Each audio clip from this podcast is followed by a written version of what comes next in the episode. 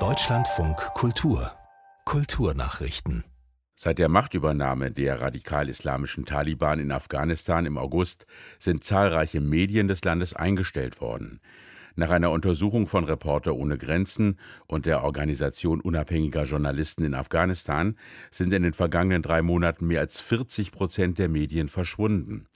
Von ehemals etwa 540 Medien gäbe es noch rund 310. Von den afghanischen Journalistinnen und Journalisten sind demnach 60 Prozent arbeitslos. Vor allem Frauen sind betroffen.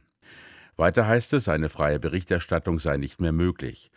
Reporter müssten Themenvorschläge dem zuständigen Ministerium vorlegen. Beiträge müssten vor der Veröffentlichung genehmigt werden. Beim Umgang mit dem kolonialen Erbe wollen Deutschland und Frankreich nach den Worten von Kulturstaatsministerin Roth ihre Zusammenarbeit weiter verstärken. Das teilte die Grünen-Politikerin bei einem Besuch in Paris mit. Schwerpunkte sollen vor allem Museumskooperationen und die gemeinsame afrikanisch-europäische Ausbildung von Museumsmanagern sein. Roth lobte die gerade erfolgte Rückgabe von 26 Sammlungsobjekten an die Republik Benin. Das Pariser Museum Musée du Quai Branly habe vorbildliche Arbeit geleistet. Für sie sei die Auseinandersetzung mit den Folgen des Kolonialismus eine Zukunftsfrage. Ein Musical über das Leben von Prinzessin Diana ist am Broadway nach nicht einmal fünf Wochen schon wieder eingestellt worden. Das Stück über Dianas Leben und ihre Verbindung mit dem britischen Thronfolger Prince Charles wurde nach 33 Vorstellungen zum letzten Mal in New York aufgeführt. Es erzählt aus mehreren Jahrzehnten von Dianas Leben, vom Kennenlernen des britischen Thronfolgers Prince Charles Ende der 1970er Jahre bis hin zu ihrem Tod 1997 in Paris.